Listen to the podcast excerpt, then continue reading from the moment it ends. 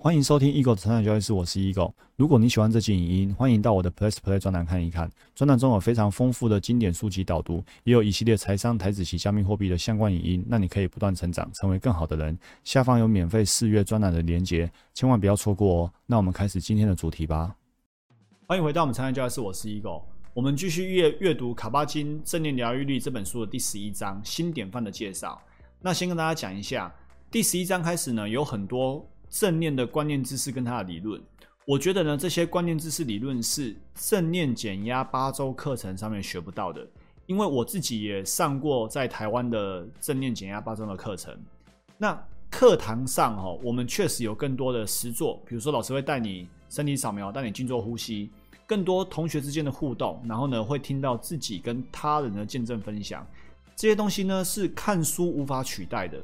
那书本上呢？刚好有另外一个优点，就是呢，你可以学到更多的观念、更多的理论。尤其在我们专栏里面，我还会把这些观念理论呢回馈到交易上，然后跟大家分享一些心得。那你去上课呢，课堂也没有时间讲这么多观念理论，更不会有回馈到交易的这些内容。所以我觉得相辅相成，书也是必须要读的。但是呢，如果你有机会去实做，真的去上课去体会，那感受度也不一样。好，我们回到书上内容。卡巴金说呢，我们为何而练？我们如何让练习稳定，而不是让正念呼吸的练习呢？只是一时的热情，然后呢，迅速的凋零。这句话很重要。书上提到说，生活中的每件事情都会反映你的身心。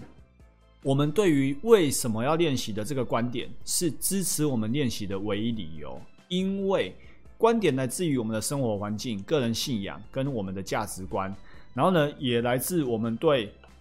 静观练习的一个体验，好，你体验有多深，你就会多想要去练习它。那包括生活每件事情呢，其实都是我们的导师。如果我们有足够的觉察力，又认同生活每个人事物都可以成为我们的导师，那每件事情呢，都会反映出我们的身心，于是呢，教导我们更加认识的自己。我们做交易也常说要有自己的观点，好，我也常在专栏跟大家说，不要用，哎，这个地方都是我的分享，所以呢，我先把它 mark 起来。才让大家知道说这里区别在哪里。好，抱歉，好，再回来。我们做交易有自己的观点，我们常常说不要用观点交易。我们在专栏里一直提到要依法操作纪律交易，而不是用啊，我认为接下来会跌，我觉得会涨，依我看没救了，我猜它等一下会跌来做交易，这些都叫做观点。那即便我们说要依法操作，要纪律交易，不要用观点做交易，你知道吗？这也都还是一种观点。所以呀，每个人都逃避不了用观点在生活，这就是卡巴博基卡巴金博士告诉我们的。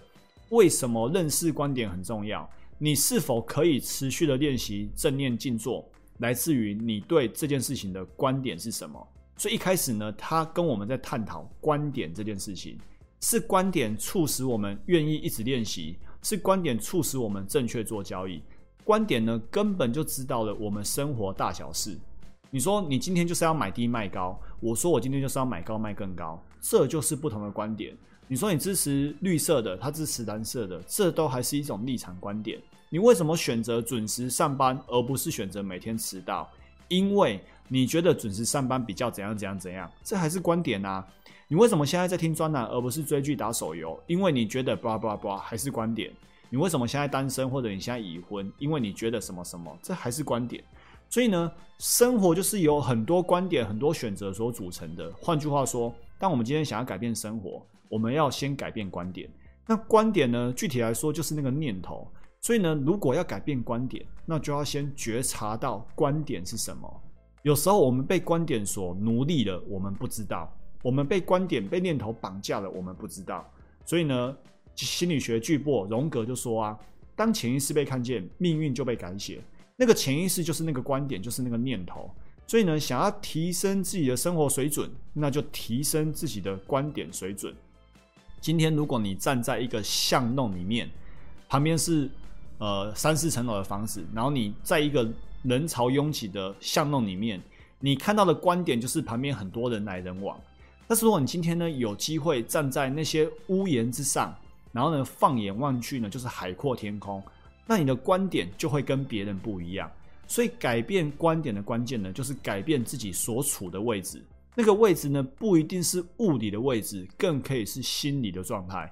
我以我自己来说，我以前在这个公家机关，我看到的角色就是公家机关的角色。那难道我在公家机关我就一辈子没办法改变了吗？不一定是物理位置改变，我们也可以从心态上去改变。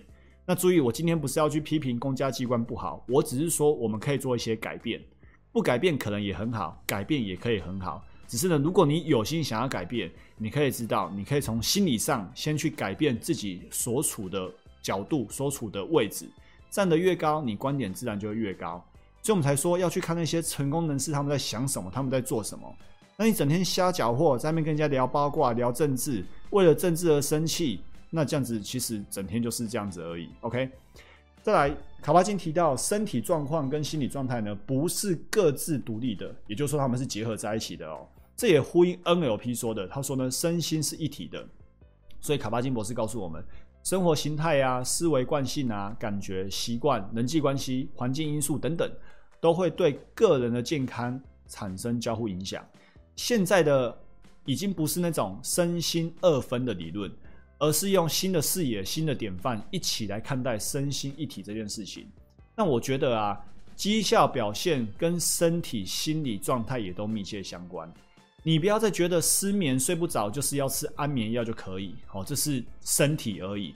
你要知道心理的状态影响也很大。你不要再觉得股票赚不到钱，你就去学技术分析、学筹码分析或看财报就可以。其实你要知道心理状态影响很大，所以身心是一体的，不止身心一体，绩效跟身跟心也都是一体的。你不要觉得绩效不好就是学技术分析就好了，你一定要回头向内求。所以呢，这是为什么我们今天在这边呢学习正念交易。好，这就今天所有内容，祝福大家不断成长，成为更好的人。我们明天见，拜拜。如果你喜欢这期影音，欢迎订阅与分享我的 podcast。那我们不断成长，成为更好的人。我们下一集见，拜拜。